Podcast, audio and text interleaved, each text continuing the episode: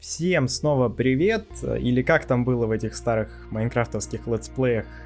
А, всем привет, с вами я, Петч. Сегодня мы продолжаем играть на версии такой-то. Ладно, это немножко к другому подкасту относится, который я, наверное, как подумали, забросил. Ну да, это так и есть. Но, но это не так, в общем. В общем, скоро, скоро будет, скоро будет. Да, я знаю, что я долго обещал, но, но скоро будет. Итак, это батальон Петча и пакета вообще-то. А, это Петч, пакета нет. Сегодня 24 августа 2020 года. Я вас от всей души поздравляю с Днем независимости Украины. А, и мы начинаем разбирать новости, которые произошли за последний месяц, поскольку последний выпуск подкаста был, как ни странно, месяц назад. Uh, да, я записывал uh, один подкаст э, в середине или даже в начале августа, по-моему, 10 или 11 числа, но потом решил его не публиковать, потому что он был такой на эмоциях, вы знаете, наверное, по поводу какой ситуации. Я там, наверное, сказал что-то такое довольно банальное и тупое, и поэтому решил это не выкладывать, потому что это как-то ну, тупо, я не самый популярный человек на свете, чтобы меня слушать, а тем, кто меня вдруг внезапно нашел, интересно узнать что-нибудь такое эдакое. Так вот, поэтому мы с эдакого и начнем, потому что вообще-то это игровой подкаст, если вдруг кто-нибудь забыл. А, разберем новые игры. Одну игру я уже разбирал, ну, вот как раз в том э, эпизоде, который я не выложил, это Horizon Zero Dawn. А, игра, которая вышла еще в феврале 2017 года. Я помню, какой вокруг нее был хайп, шумиха и вот все-все-все вот эти вот модные слова.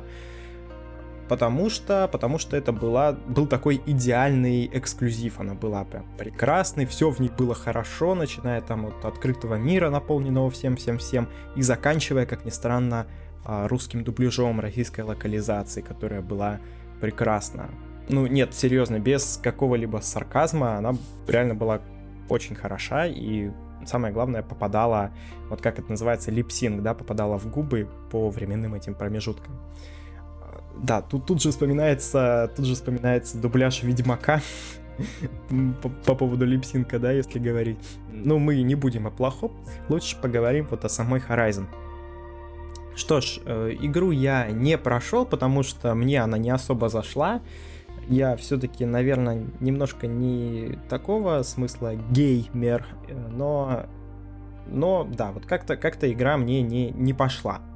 Начиная от того, что ее продавали сначала за 900 рублей, вы помните, когда стартовал предзаказ, она стоила 900 рублей, я был в шоке, подумал такой, ого, нифига, вот это да, потом так вспомнил, а, вроде да, ведь стоят же диски с PlayStation точно так же, где-то на Авито по 700 рублей или где-то так. Поэтому подумал, ну вполне нормальная цена. Очень хорошо сделали, что сразу же такой порог входа хороший для ПК Бояр. Все для людей, так сказать.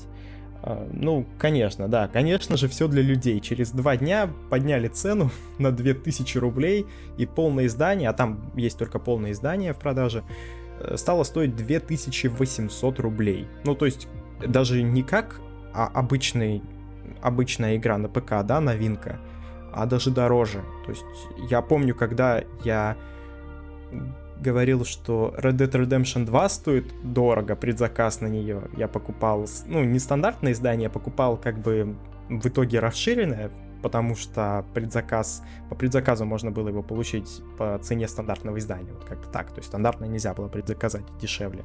Так бы я именно и сделал, если бы можно было. Но оно стоило 2500 рублей. И я такой, черт возьми, что, что творят?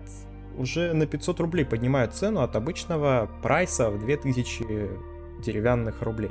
Ну да, это все как бы курс доллара, скажете вы, но вот как бы что имеем, то имеем. А, да, дальше, дальше пошло еще интереснее. Дальше пошел Death Stranding за 3500 рублей. Но то-то была игра 2019 года, а теперь нам выдают игру 2017 года за 2800. Хотя еще в июне начали продавать игры от Quantic Dreams все, начиная от Heavy Rain, который стоит 700 рублей. Который вышел, на секундочку, в 2010 году. Ну да, да, да. Да, ПК Бояре, э, спасибо за бета-тест. Все, да, консольщики пососали. Очевидно, очевидно, я думаю. Ладно, от этой темы мы немножко перейдем, потому что, ну, серьезно, мне нечего сказать про эту игру, кроме оптимизации, потому что ее не было.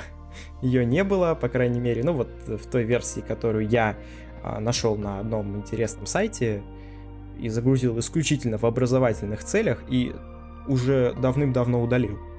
А, да, оптимизация была просто нулевая. У меня на моем, ну, не слабом, скажем так, компьютере, не каком-то монстре, но компьютер не слабый, то есть идут игры на высоких, на средних какие-то новинки, да, а здесь у меня прям реально лагало на высоких настройках графики, при том, что графоний, ну, 2017 года. Да, его вроде как подправили для ПК, но, если честно, я не увидел, чему там можно вообще лагать. Я думаю, что это уже давно подправили, так же, как это делали в Red Dead Redemption на первых порах. Исправляли быстренько все это патчами там первых дней по 100 гигов. Э, ну, нет, шутка, там гигов 10, по-моему, было сразу же. Но вот в итоге как-то так получилось, как-то вот так вот э, поиграл. Точнее, толком-то и не поиграл. По зашел, понял, что что-то что не то, и подумал, ну, может быть, там, ну, лет через пять, может, если вдруг так наскучит, и я такой, ну, точно, можно же в Horizon поиграть. И да, и куплю, конечно же, куплю за 2 800 рублей. Да. Переходим дальше, переходим ко второй игре. На самом деле, игр вышло больше, намного больше, чем две за этот период. Именно интересных игр.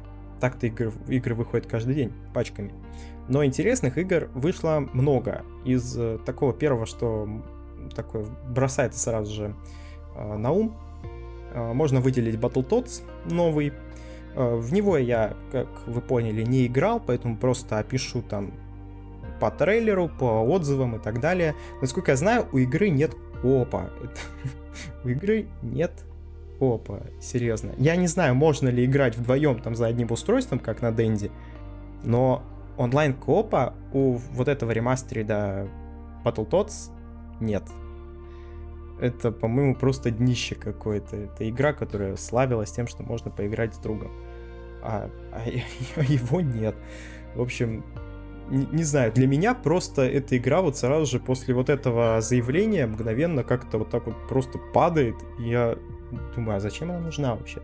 Я не знаю, может быть его подвезут, но это просто, это очень странно. Но это я не знаю, это как, не знаю, как выпустить Counter-Strike и не добавить туда мультиплеер. Ну, то есть это просто в голове не укладывается. Как, как, это, как, как это играть-то тогда? Одному? Ну это же скучно, играть одному с ботами. В общем, в общем, я не понял. Возможно, уже ситуация исправлена или что-то произошло, но вот на данный момент, на 24 число, пока вот, вот такое дно. Опять-таки, я не играл, я смотрел отзывы. То есть я, я не знаю, как оно на самом деле, но у меня даже желание скачивать или там покупать не, не появилось после этого. Следующая игра это Rock Legacy 2. Помню, в далеком 2013 году я сначала смотрел эту игру на ютубе, после этого скачал или даже купил ее, а, где-то она у меня в стиме наверняка валяется, за какие-то деньги я ее купил и даже прошел. Да, она, она довольно хардковая, это такая типичная метроидвания, там, где ты бродишь, зачищаешь подземелья, постоянно разные, до чего-то доходишь, до каких-то а, этапов, тебе открывается дверь главному боссу, потом сражаешься с боссом, все, ты молодец. Ребят, да, спойлер, ну, но да, но, но игра именно такая. И вторая часть абсолютно такая же. В общем-то, да, это повторение первой части. Ну, я, я не знаю, на самом деле, зачем в нее играть. Можно попробовать. Ну, то есть, реально, когда вот просто делать нечего. Ну, с, с таким же удовольствием можно поиграть и в первую часть. Тем более в первой там и графика знакомая, и все персонажи знакомые. То есть это, по сути, та же самая первая часть переделанная. Просто с, с другими текстурами. Даже не то, что с другой графикой, с другими текстурами, потому что она как была пиксельная, так и осталась. А, поэтому игра от меня не получит, наверное, ничего. Может быть, я в нее поиграю, но просто исключительно интереса ради, то есть чем она отличается, хотя бы понять от э, первой части. Но в целом как-то как-то никак. Как-то никак, потому что, потому что, ну, вы поняли. Ну и давайте теперь поговорим про фаворита, ну, мне кажется, этого месяца уж точно, потому что, ну, это самое, ладно, не самое, есть Киберпанк. Ну, для меня это была вот самая ожидаемая игра этого года, серьезно, с анонса еще в прошлом году, по-моему, в прошлом или в этом году, я не помню, когда ее анонсировали, по-моему, на прошлом E3. Но я был просто в шоке, когда увидел все эти картинки, все все, все эти рендеры. Понятное дело, что я также офигевал от э, Watch Dogs в 2013 году на E3. А, но в отличие от Watch Dogs, у Microsoft получилось сделать классный Flight Simulator 2020 года. Это великолепная игра. Прямо сейчас я смотрю на рабочий стол и вижу ее иконку в красном углу, там, где у меня Э, стоят сейчас игры, которые мне интересны, в которые я сейчас активно играю. Я ее не покупал, и я ее не скачивал. Как же я ее получил? С помощью, по-моему, просто, просто изобретения сверхлюдей. А, подписки Xbox Game Pass. Эта подписка тебе за определенную сумму дает доступ ко всей библиотеке игр, которые в нее входят и ты можешь поиграть в любую игру совершенно бесплатно в течение месяца. Я, я не знаю, почему до этого не додумался еще никто другой. Почему только Xbox пока это выпускает? Потому что, по-моему, это гениально. У меня есть Spotify на телефоне, там, где я слушаю музыку. Я не плачу за каждый трек. Я плачу каждый месяц. Ну, а в моем случае я плачу каждые полгода. И слушаю всю музыку. Почему я не могу платить просто каждый месяц и играть в игры, которые мне интересны? А если я хочу поиграть в одну конкретную игру долго, то я ее куплю, как в Стиме. То есть, по-моему, за этим как раз будущее. То есть, если в качестве там железа будут выступать облачные сервисы, да, в будущем каком-то, то библиотеки стимовские нам, я, я думаю, заменят какие-нибудь вот такие вот игровые Spotify, которые будут нам стримить игры не только с э, какого-то сервера стороннего, но и саму игру ты будешь как бы стримить, сам ее не покупая. Это очень удобно и очень круто. Ладно, по поводу самого Flight симулятора. Я на самом деле не ожидал того, что я смогу не то что полетать э, и приземлиться в аэропорту своего города. Я полетел в деревню, в которой я когда-то жил, и там, где я начал записывать эти подкасты. И смог приземлиться в аэродроме, который находится рядом с этой деревней. Это сибирское захолустье. Там, там где вообще, там где нога человека ступает, ну, может быть, раз там в несколько месяцев. В этот аэродром кто-то заходит, и вообще оттуда кто-то взлетает. И в этой игре я могу взлететь из этого аэродрома в любую точку планеты, потому что планета воссоздана один к одному. Это великолепно, и вот это уровень, вот, который а, останется еще, я думаю, надолго.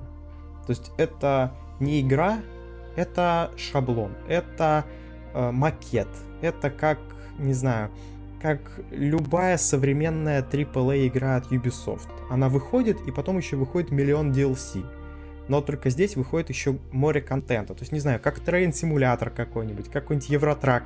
Вот там, где у тебя есть вот шаблон, как, как дрочильни от парадоксов, вот эти вот э, многочисленные Европы, Hearts of Iron, Crusader Kings и, и так далее. Там, где сама игра тебе дает просто, ну, буквально 5% всего игрового experience а. Здесь, э, разумеется, не 5%, здесь, я думаю, уже процентов 50 точно есть, потому что прямо сейчас ты можешь на ограниченном и довольно небольшом, честно говоря, количестве самолетов полетать, тем не менее, по, по всей планете. В любую точку Земли ты можешь прилететь. И самое главное, что полет из Москвы в Лондон, если он идет 5, 6, 7 часов, он займет столько же времени, а, в слайд-симуляторе, потому что все воссоздано, я повторюсь, один к одному. Это, это на самом деле невероятно. Я никогда не думал, что можно будет воссоздать планету один к одному. А, да, я помню, что я рассказывал, что в Майнкрафте ее пытались и даже пытаются до сих пор воссоздать один к одному. Вы помните этот ролик вирусный, который был, там, по-моему, в конце марта, как раз когда началась эта ситуация с пандемией. Но у тех ребят пока что никаких результатов нету. А здесь все получилось. Но опять-таки не стоит думать, что все это создавалось ручками. Нет, конечно.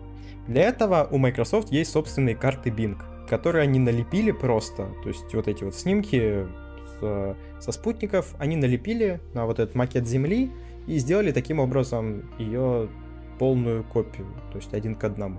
Здания же генерируются благодаря всяким нейросетям, искусственным интеллектом, в общем, где-то там у них на серверах каким-то там умным образом. Из-за этого, кстати, произошло уже достаточно много нелепых, довольно смешных ситуаций.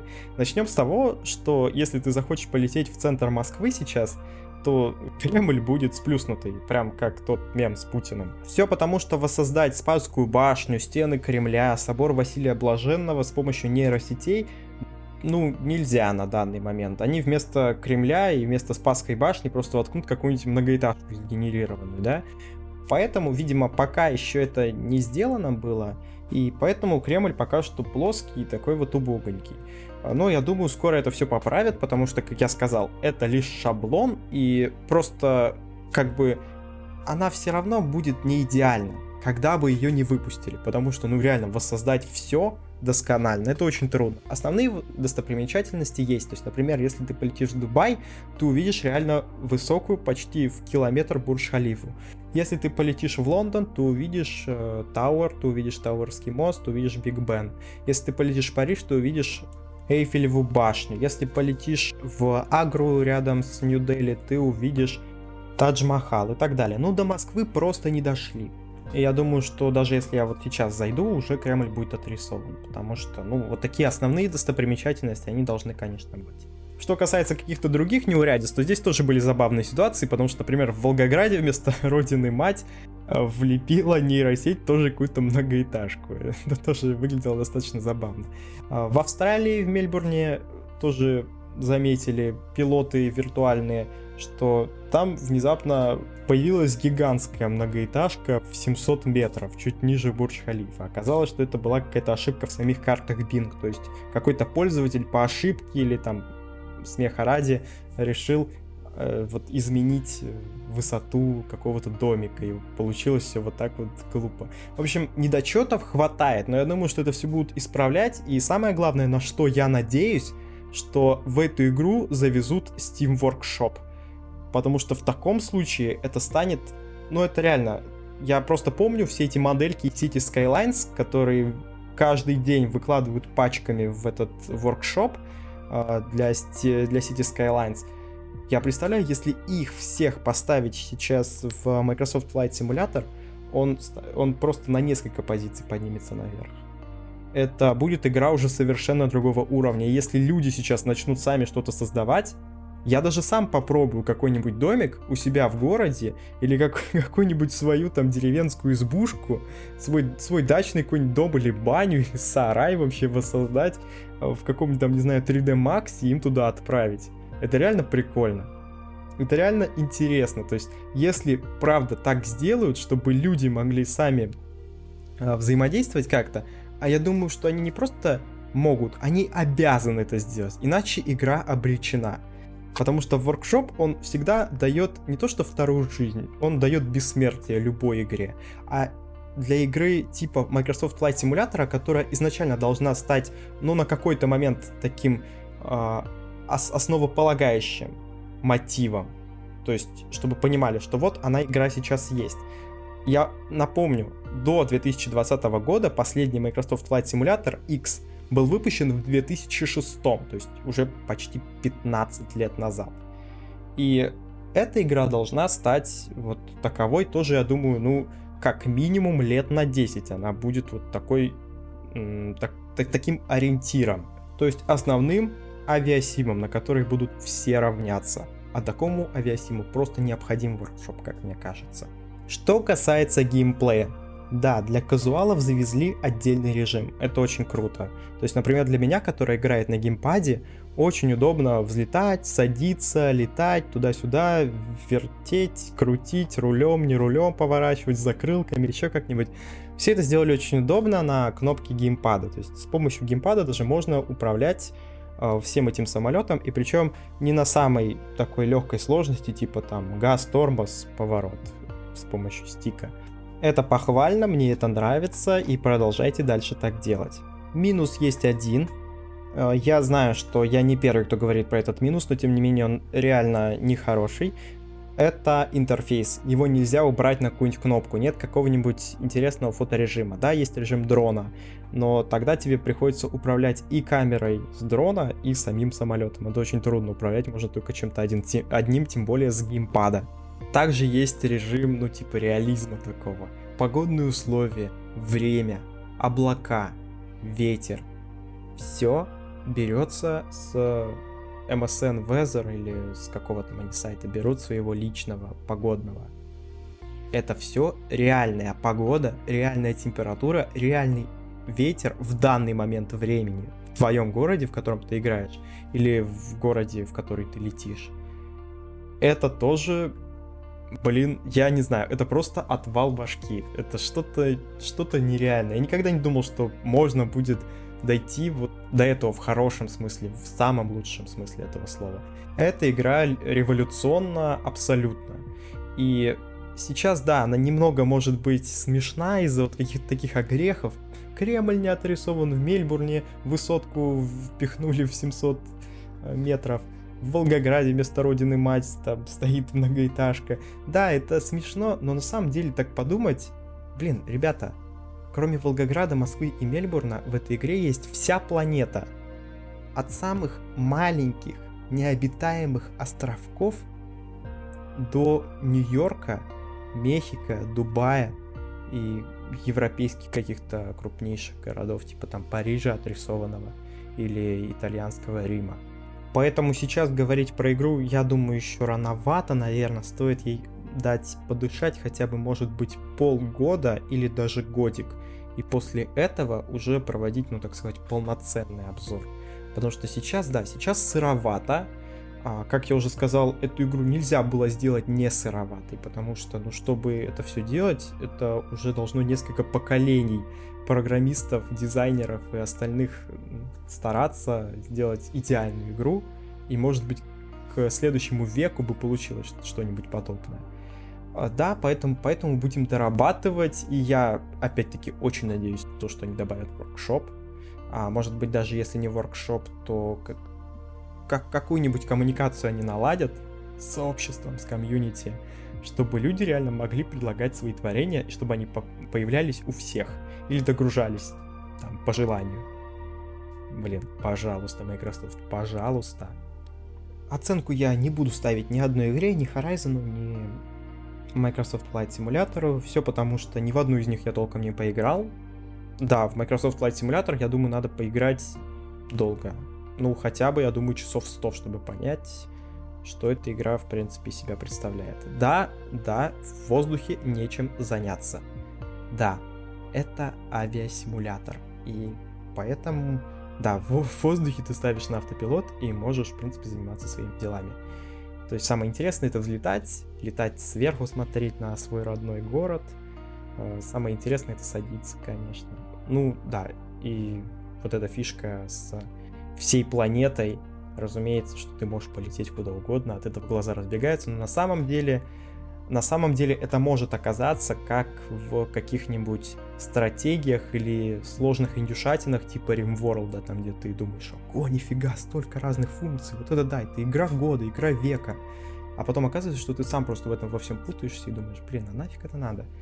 И в итоге забиваешь. Или как с модами для Майнкрафта, да, я как человек, который знает, что в моды играть это тоже нужно очень себя готовить к этому. Да. Поэтому я очень рад, что получилось у Майков создать игру и для таких трайхардеров, и для казуалов типа меня, которые вообще на геймпаде играют в нее, и для вот тех, которые играют там, не знаю, на каких-то там даже установках на периферии какой-то собственный для самолета, то есть руль какой-то, я не знаю, то есть джойстик отдельный, э, какая не знаю, клавиатура. Я, я, я уверен, что что-то такое по-любому есть, и по-любому Flight Simulator такую аппаратуру поддерживает. Поэтому все, без оценок. В будущем я как-нибудь обязательно расскажу про все-все-все, что мне удалось узнать и сделать за это время. А пока переходим от игр, да-да-да, к тому самому. Политота, внимание, политота.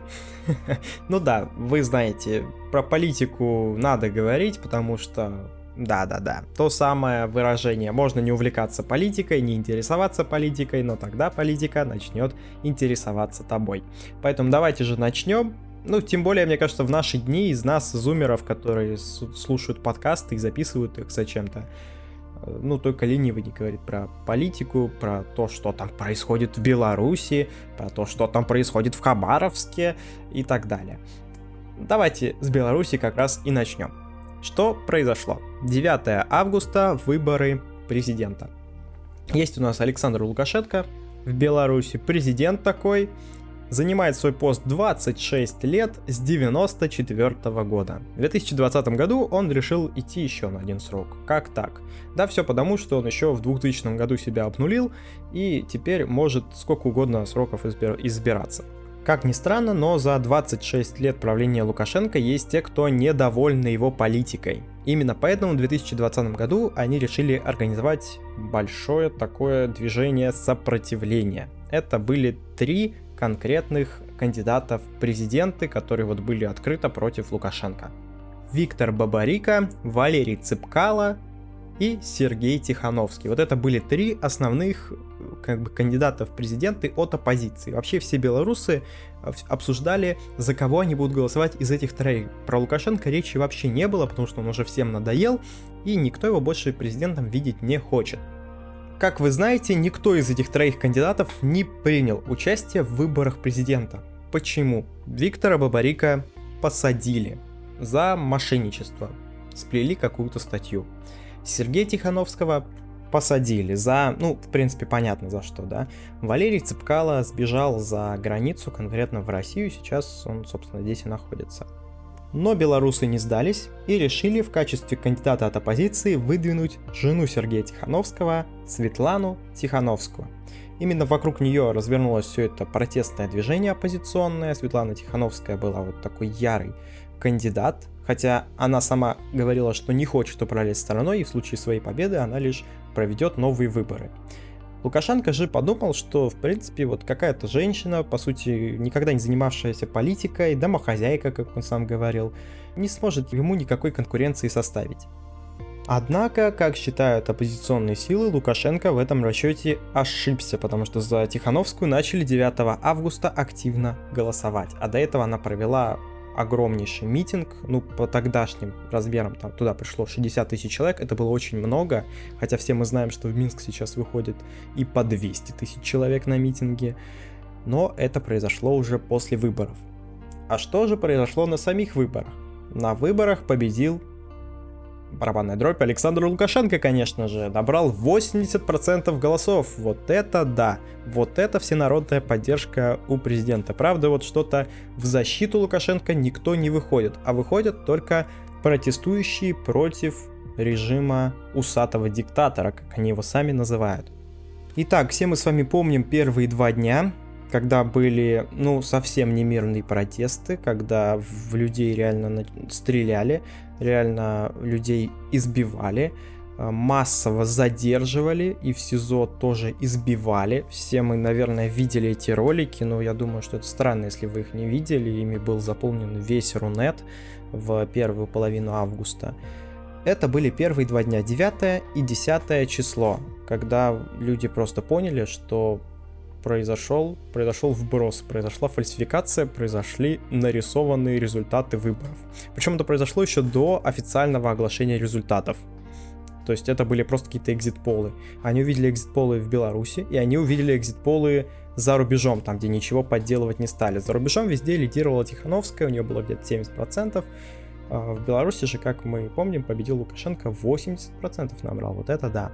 Первые два дня были ожесточенные реально сражения, противостояния между протестующими и ОМОНом, силовиками. Первые там несколько дней после выборов был отключен полностью интернет в Беларуси, то есть нельзя было вообще ничего загрузить, кроме там каких-то текстовых сообщений в телеграм-каналах.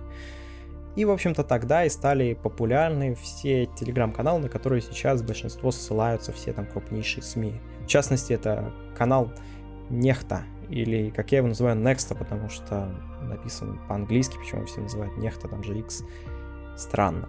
После 10 числа, когда уже полетели коктейли Молотова, и когда узнали, что был убит человек силовиками лукашенковскими, люди и, в частности, лидеры, ну, такие вот лидеры именно редакторы телеграм-каналов, администраторы, которые пишут эти новости, которые, в принципе-то, а, мобилизуют граждан и говорят им, куда идти, они решили сменить вектор протеста на такой очень-очень мирный.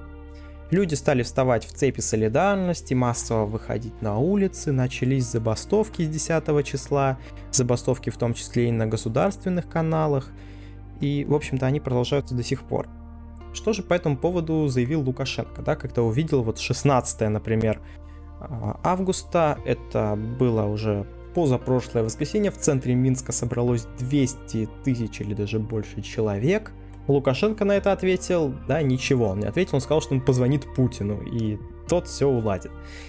А, да, сразу же все начали думать про вежливых людей, про второй Крым, про второй Донбасс, про Майдан, про все такое, но пока что я не хочу, конечно, выступать тут в роли политолога или человека, который разбирается в этом во всем. Хочу сказать, что пока что как-то вот ничего, ничего не двигается с мертвой точки. Да, 23-го вышло просто какое-то сумасшедшее количество народу.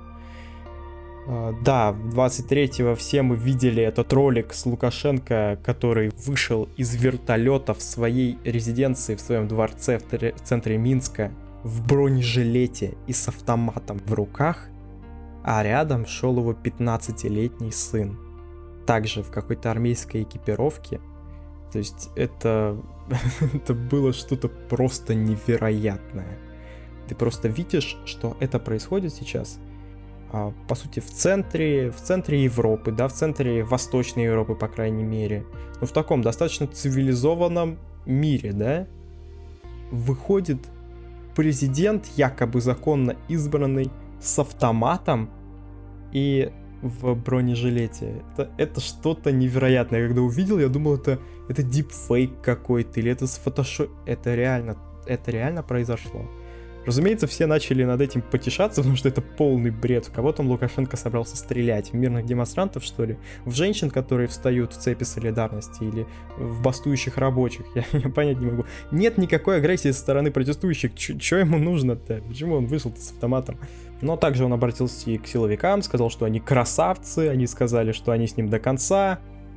В общем, ребят, на самом деле я не знаю, как в Беларуси будут разворачиваться сейчас дела, когда люди просто увидели вот это. Они увидели это, а это явный жест от Лукашенко, что да, я готов. Я готов принять бой. Не мирный бой. Давно, давно уже не мирный для него бой. То есть он, наверное, там жил в каком-то своем мире. Э, там, где он набрал 80% голосов. Там, где все хорошо в Беларуси, да?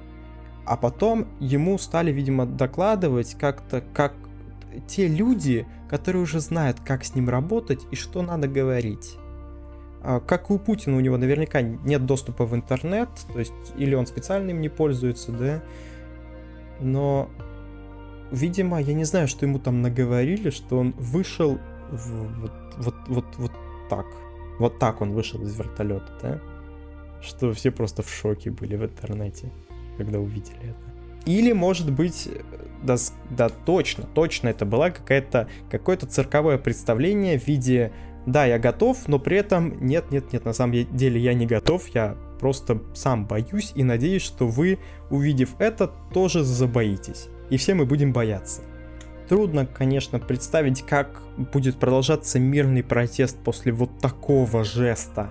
Не просто от силовиков, которые, ладно, может быть силовики, это даже не Лукашенко дает приказ, может быть, да, да, да, вот какие-то такие сомнения могли быть, да, у кого-нибудь из протестующих, что да, он же сейчас одумается, нет, он не одумался, он, он, он сошел с ума, я не знаю, что у него происходит в голове, почему, как, я, я не знаю, я предполагаю, я, я просто в шоке, я не представляю, что это происходит в соседней стране, там, где уровень вот этого вот полицейского насилия, полицейского беспредела, уровень вот этой вот зажравшейся власти, он в разы меньше, чем у нас.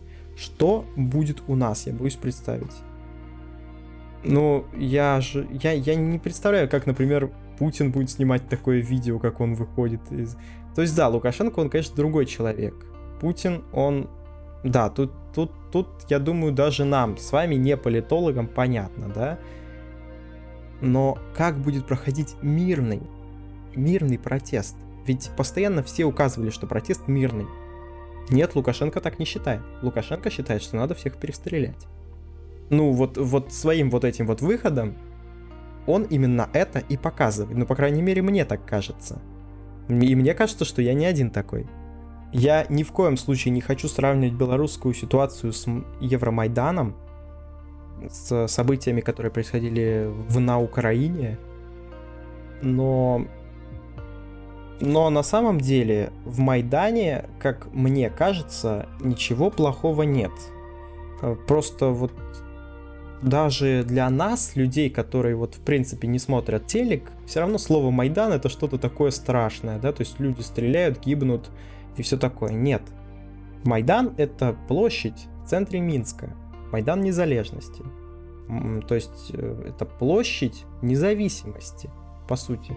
И в Минске есть площадь независимости. И там собираются люди. И на Майдане собирались люди.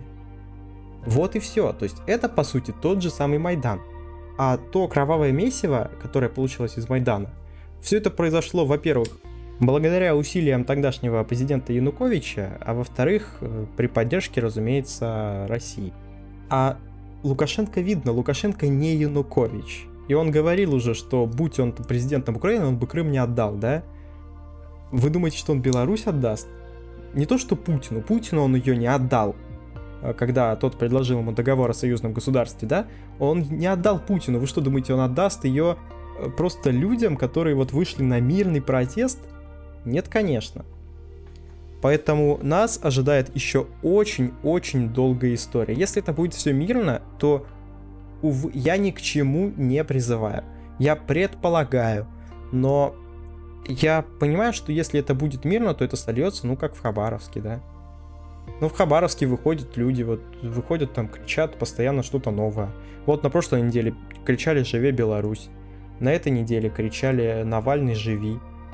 Ну, про это еще поговорим позже. А, то есть, а что? Да, это хорошо, что это превратилось в традицию, что люди выходят каждую субботу, ходят, да, но это буквально 2000 человек. То есть от тогдашнего, от июльского запала не осталось уже практически ничего. То есть много кто уже смирился и сказал, что ну окей, ну будет Дегтярев у нас. Ну на выборах выберем, а не выберем, ну ладно, ну походим еще месяц.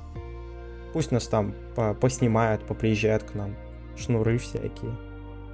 А все, а Шнур приехал, и все, все, Хабаровск не интересен никому, потому что есть Беларусь, куда, где протесты поинтереснее.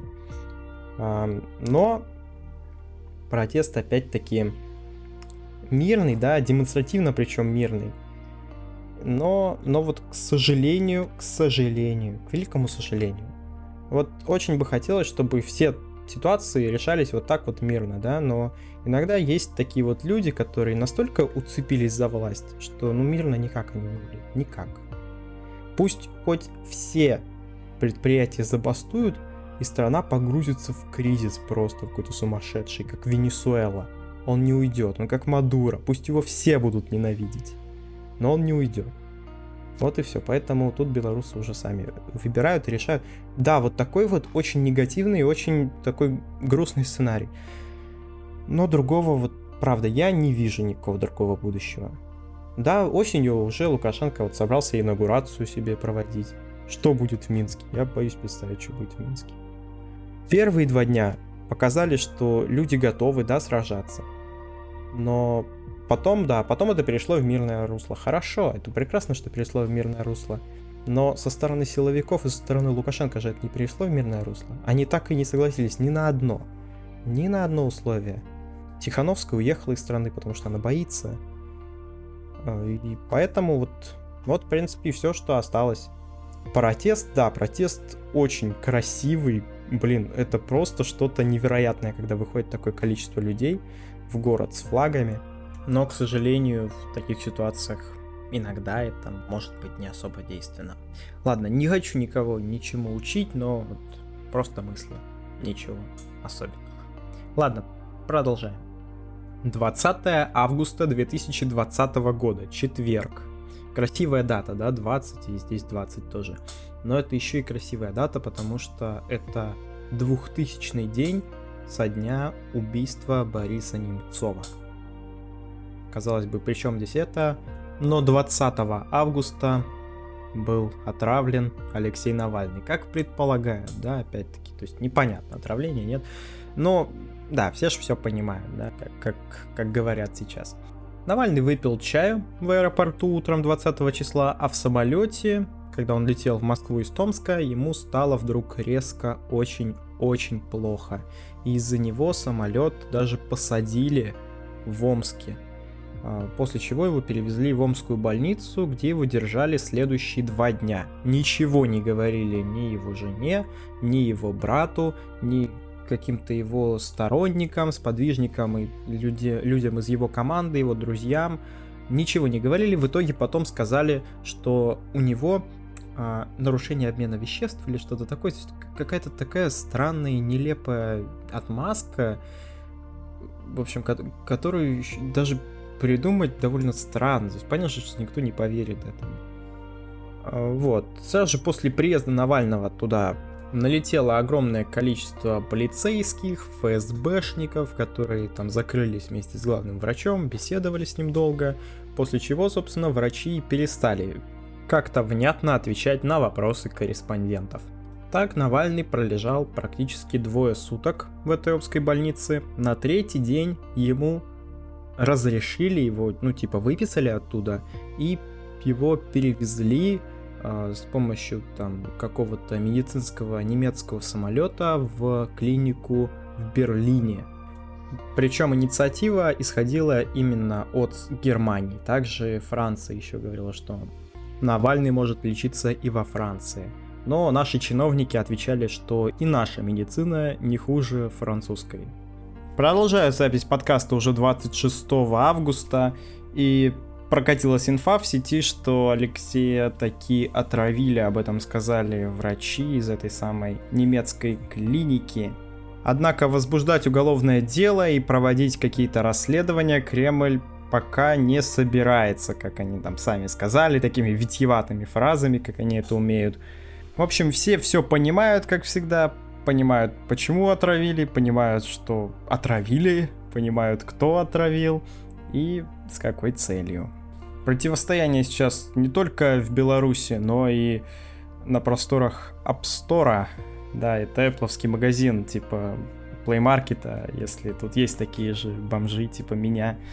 Я, если честно, правда, очень так поверхностно знаком со всей этой Apple техникой и всем таким, потому что у меня всего-то был лишь один iPad первого поколения, который сейчас, наверное, такой раритет и такой дорогой, наверное. Но у меня он до сих пор лежит, и я его, правда, уже не достаю. Но там, да, там был App Store, там были, правда, уже другие иконки, там стоит сейчас шестая iOS, наверняка старше кого-нибудь из моих слушателей. Но, да, вот, вот таким раньше пользовались. Сейчас его реально посмотришь, так офигеешь.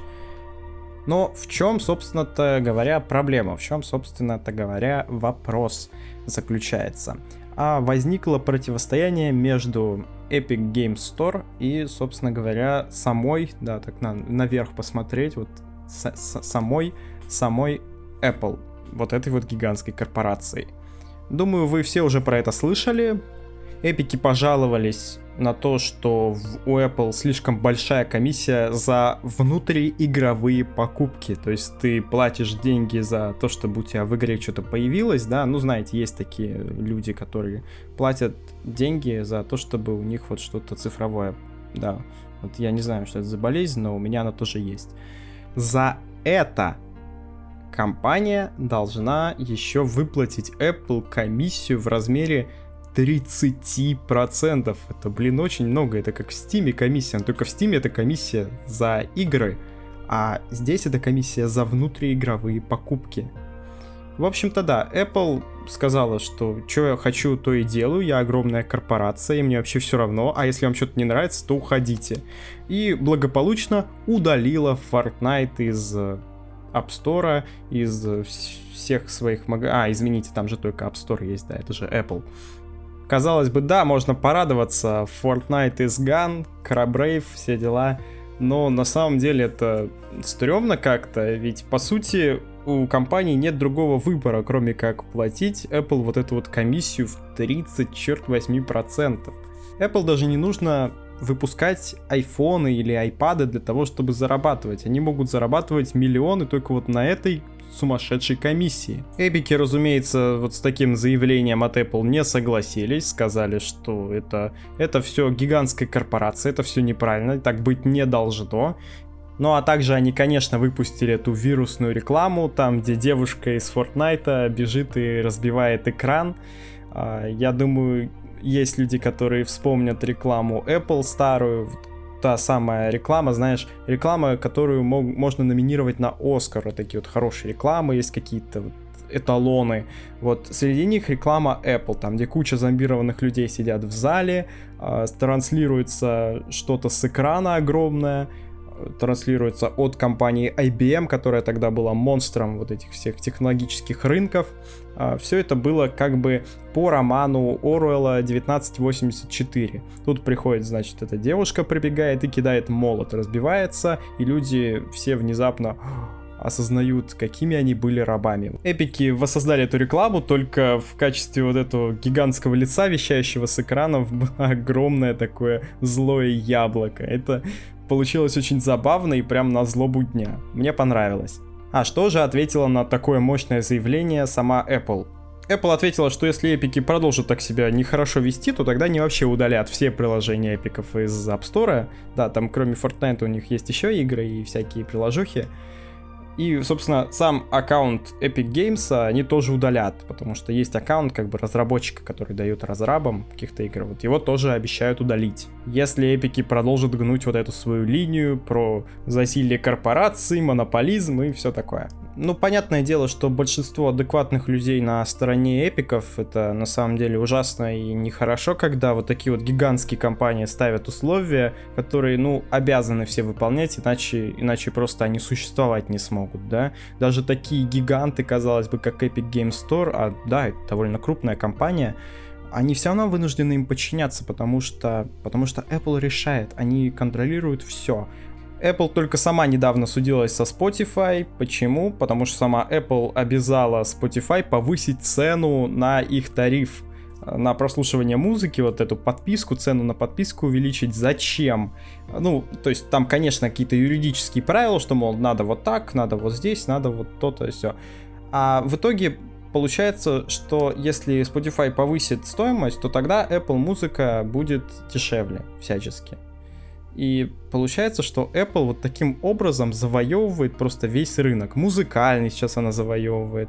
Э, то есть не понравился какой-то им персонаж в лице эпик, эпиков все, то есть Fortnite нет, им, им плевать, что там людям не понравится, нет, они гигантская корпорация, то есть это люди, вот креаторы, да, вот люди, создающие контент, они волнуются, тем более, когда у них мало подписчиков, как у меня, у меня их нет вообще, они задумываются так, ой, блин, а стоит ли мне это говорить, а может быть мне лучше сказать вот так, а может здесь мне сделать такой эффект, нет, им вообще плевать, плевать, да, мы здесь а, общаемся хорошим русским литературным языком, но им действительно плевать, им все равно. А если Spotify начнет бычать в суде, там судиться с ними, ну ладно, ну понятно, что Spotify выиграет, потому что это ненормально. Есть какое-то антимонопольное законодательство у нас и так далее. А, но Apple это гигантская корпорация, ну скажут ей там выплатите миллион долларов штрафа. У нее капитализация уже 2 триллиона превысила, господи, что для нее этот миллион? Ну окей, зато, если что, Spotify они тоже выпнут, да? А если антимонопольной службе не понравится, ну заплатят они еще там миллион, миллиард, да сколько угодно они заплатят, потому что они гигантская компания. И это на самом деле страшно. Страшно, потому что непонятно, куда такие гиганты, как Apple, как Google, как Microsoft, куда это все заведет общество. Казалось бы, капитализм, это же так круто. Вот смотрите, у нас был Intel, который нам завышал цены на свои процессоры. Пришел AMD и начал его нагибать просто. И Intel теперь вынужден снижать цены на свои процессоры. И все чморят Intel, потому что, ну, это уже как бы не торт, да? Вот, это капитализм, вот как это работает. А нифига, потому что Intel просто не разросся до таких масштабов, чтобы просто купить AMD, я не знаю. Apple может сейчас купить какую-нибудь компанию, может купить Epic Games, может купить Spotify, чтобы не с кем было судиться, чтобы объединить Spotify и Apple музыку и все. Это, конечно, такие мои какие-то фантазии, даже не влажные, а какие-то сумасшедшие, и, и не дай бог такое, конечно, произойдет, но чисто теоретически-то это возможно, ведь Apple может предложить любую цену. Ну и на этом все. Напоследок еще хочу сказать, что я открыл свой профиль Spotify, он теперь публичный, и даже сделал там несколько плейлистов, рассортировал музыку по годам, которую я слушал когда-то и которую я слушал совсем недавно, в 19 буквально году. Вот, слушаю все подряд, поэтому я думаю, вы тоже что-нибудь найдете, если вдруг вам интересно. Ссылочка на Spotify будет у меня внизу. А, опять-таки подписывайтесь, я посмотрю, подпишусь на вас в ответ, будем делиться музончиком. Да, вот как-то так. Ладно, спасибо большое, ребята, с вами был я, Петч. Счастливого вам остатка вот этого вот хвостика летнего. И до новых встреч.